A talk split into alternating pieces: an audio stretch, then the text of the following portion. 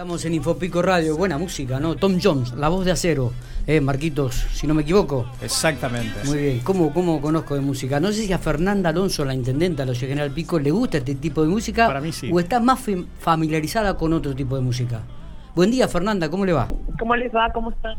¿Cómo estamos? Bien. Eh, ayer pudiste, eh, tuviste una comunicación vía Zoom eh, con el este, jefe de gabinete de Nación, Santiago Cafiero, un, un, hecho importante para la ciudad de General Pico, denominado punto digital. Comentanos un poco qué, es esto para que la gente pueda entenderlo un poco mejor, dónde se va a instalar, a partir de cuándo, con, conocer algún detalle más. Mira, hemos venido haciendo esta gestión hace un tiempo ya, eh, intentando lograr que General Pico tenga este programa que, lleva 11 años en el país, que Pico todavía no había tenido esa oportunidad. Y el punto digital es un ámbito donde el, gobierno nacional eh, nos da todo el equipamiento para poder garantizar el acceso eh, a través de la conectividad y el equipamiento total de una sala de microcine. Lo que nosotros ahora eh, propusimos es llevarla adelante en el Centro Integrador Comunitario, en el CIC que tenemos en el barrio Ruchi, sí. Eh, donde, bueno, también es el único que hay en La Pampa de este tipo de, de, lugares que, se hicieron oportunamente con el Gobierno Nacional y, por gestión municipal. Así que eh, va a ser ahí donde va a funcionar. Ayer lo que hicimos fue firmar una carta eh, acuerdo con un acta acuerdo con, con, el jefe de, gabinete, cosa de que esto eh, se lleve adelante en el mes de enero, que es lo que estamos apuntando a, que suceda.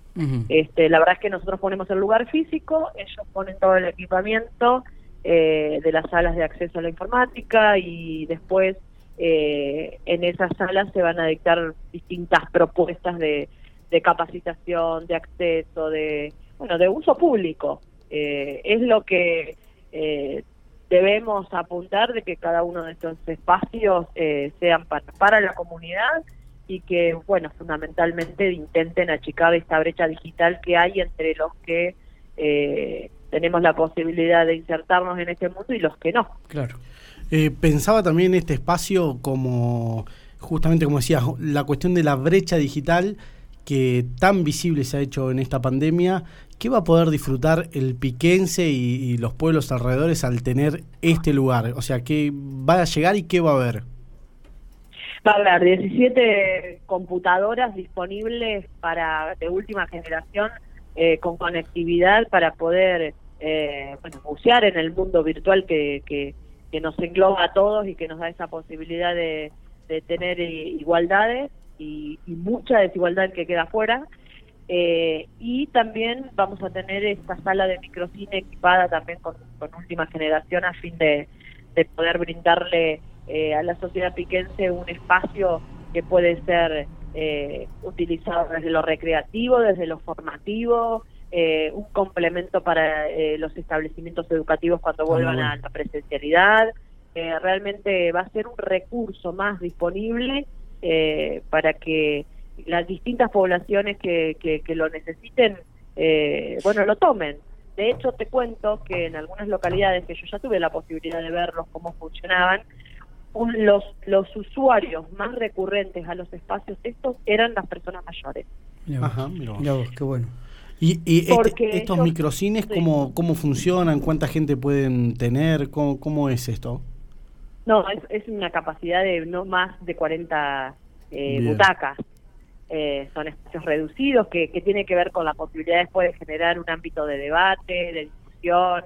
Eh, es, con un fin netamente eh, educativo, formativo, preventivo, de promoción de buenos hábitos, de bueno, de varias cosas que, que se pueden hacer a través de, de lo que es hoy eh, el mundo de las tecnologías y, que nos da otras posibilidades. Y que puede servir también para algunas instituciones intermedias u, oficiales, tanto la policía como, como lo municipal, como el provincial, para generar y dar charlas a los colegios.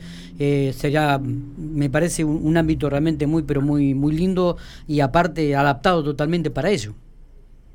Hoy, más que nunca, como vos dijiste, en la, en la presencia de la pandemia, se notó eh, la necesidad de poder tener acceso a las tecnologías y de poder eh, manipularlas. O sea, no solo es conectividad, sino también sacarle provecho a todo lo que nos ofrecen eh, y que no todos tenemos esas capacitaciones al día como para eh, poder usufructuar de, lo que hoy es gratuito, libre, eh, que nos da eh, el tema de la navegación segura y el acompañamiento a las distintas poblaciones en función de las inquietudes. No estamos hablando de, personas mayores que no son nativos digitales y que no quieren quedarse fuera de esta posibilidad y que van a ámbitos de este tipo a formarse, capacitarse y poder desarrollarlo en la vida cotidiana, desde el uso de un cajero automático hasta que, justamente en la pandemia nos, nos dio una lección más que importante a gente que no estaba eh, habituada a ir al cajero automático y quedó 45 días sin poder acceder a su derecho previsional. O sea, estamos hablando de cosas eh, importantes en el día de hoy. ¿Cuánto, eh, ¿Y qué? Digo, ¿cuándo, ¿cuándo comienzan a llegar estos insumos y cuándo ya estaría instalado todo funcionando, Fernanda?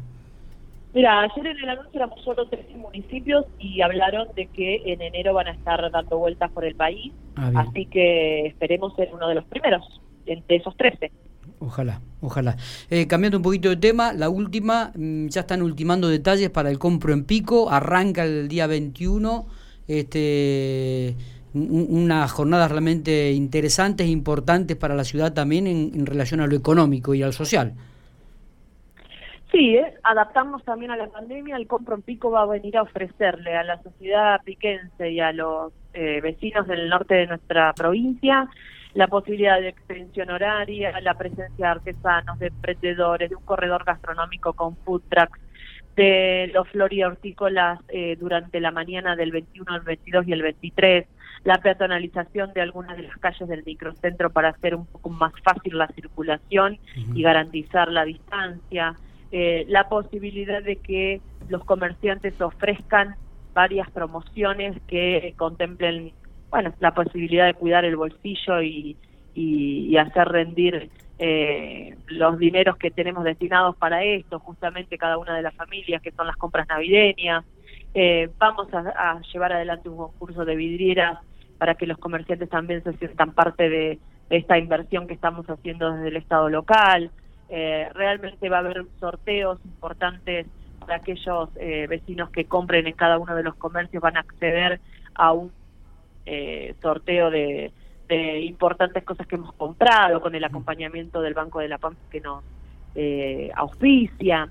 y cerramos el 23, si, si todo sigue como hasta ahora, con el concierto de fin de año en la explanada de la parroquia Nuestra Señora de la Merced, eh, con los grupos estables de General Pico del municipio.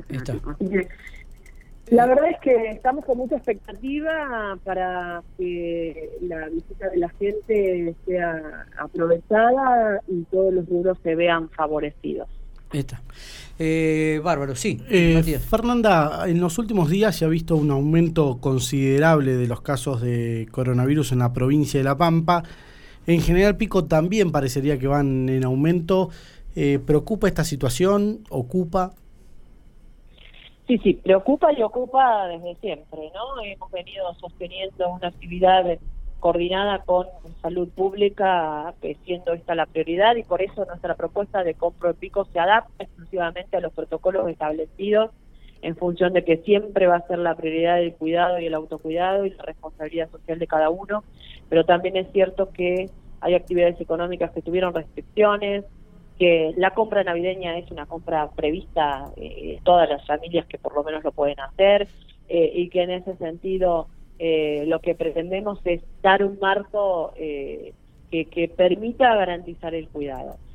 Preocupa el crecimiento de, de, los casos, obviamente, del contagio.